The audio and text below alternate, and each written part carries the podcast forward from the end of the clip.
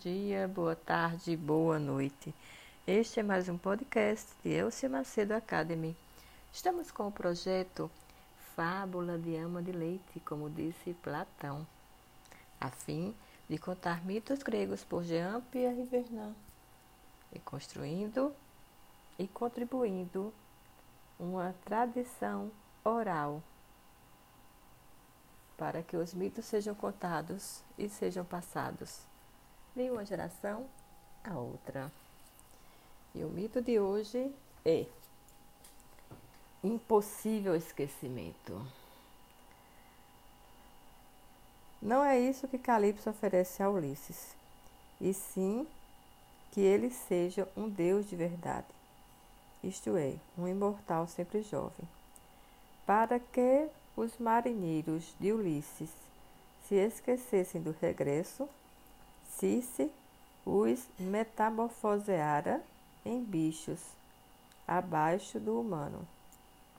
Calipso, por sua vez, propõe a Ulisses metamorfoseá-lo não em bicho, mas em Deus, com o mesmo objetivo, a fim de que ele esqueça Ítaca e Penélope.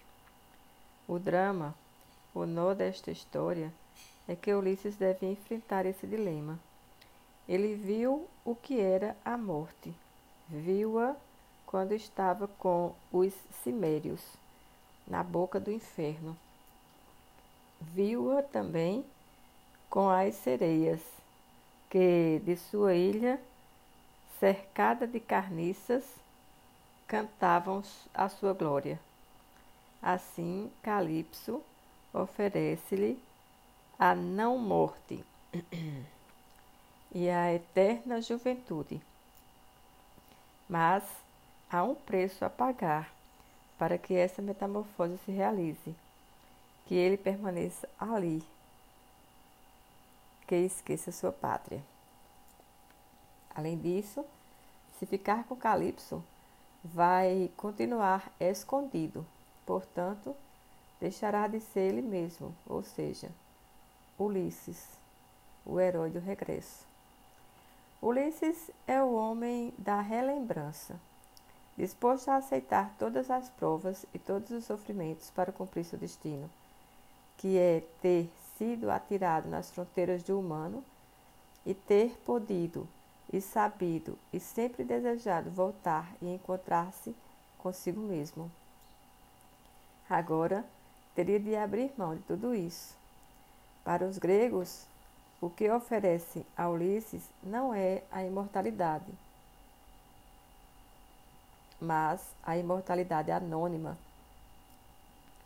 Quando Atena, fantasiada de mentor, velho sábio e amigo de Ulisses, vai a Ítaca visitar Telêmaco, que é filho de Ulisses, diz-lhe: teu pai é um homem muito esperto, muito astuto. Tenho certeza de que vai voltar. Prepara-te, terás de ajudá-lo. Portanto, vai até as outras cidades da Grécia, saber se alguém tem notícias dele. Não fiques aí parado te lamentando, Telêmaco. Age! Telêmaco lhe responde que, primeiro, nada garante que se trate de seu pai sua mãe Penélope que lhe disse que Ulisses é seu pai, mas ele nunca ouviu. De fato, Ulisses foi embora quando Telêmaco tinha poucos meses de vida. Ora, Telêmaco tem 20 anos e faz 20 anos que Ulisses partiu. Telêmaco responde a Atena que seu pai é um desconhecido, e não só para ele, já que, pela vontade dos deuses, é uma criatura não vista, não ouvida, invisível e inaudível. Desapareceu como se as árpias o tivessem raptado e sumiu do mundo dos homens. Ninguém sabe que fim levou. E ele acrescentou: Se pelo menos tivesse morrido combatendo em terras gregas, ou se meu pai, Ulisses, retornado com seus navios, tivesse retornado com seus, com seus navios, ou se tivesse retornando com seus companheiros, o teriam trazido e teriam erguido um outeiro com um sema, uma pedra tumular com seu nome escrito. Assim, de certa forma, estaria sempre aqui conosco. Em todo caso, teria legado a mim, seu filho e toda a família, uma glória imorredora. Cleos Afitton, em grego. Mas, agora, disse Telêmaco, desapareceu do mundo, apagou-se, foi tragado a Cleos, sem glória. O que Calipso oferece a Ulisses é ser imortal, eternamente jovem, envolto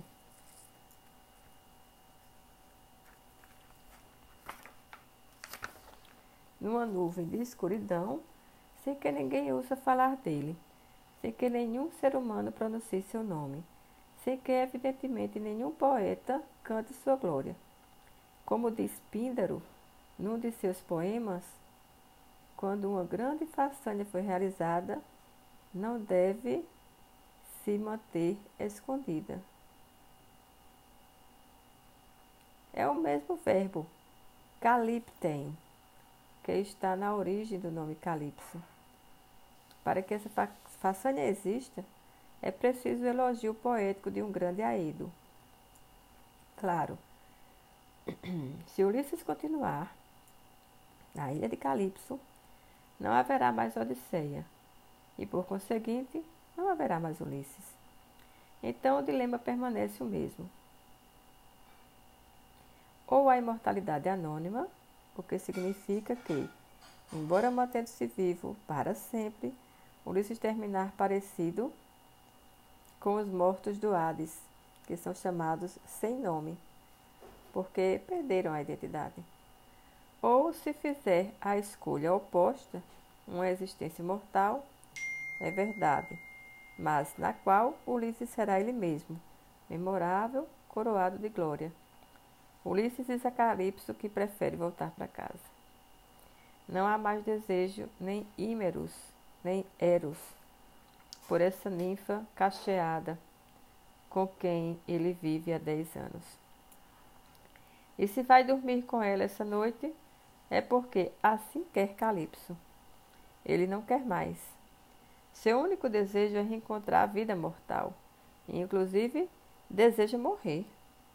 Seu ímeros se dirige para a vida mortal. Quer concluir sua vida. Diz-lhe Calipso: És tão afeiçoado a Penélope.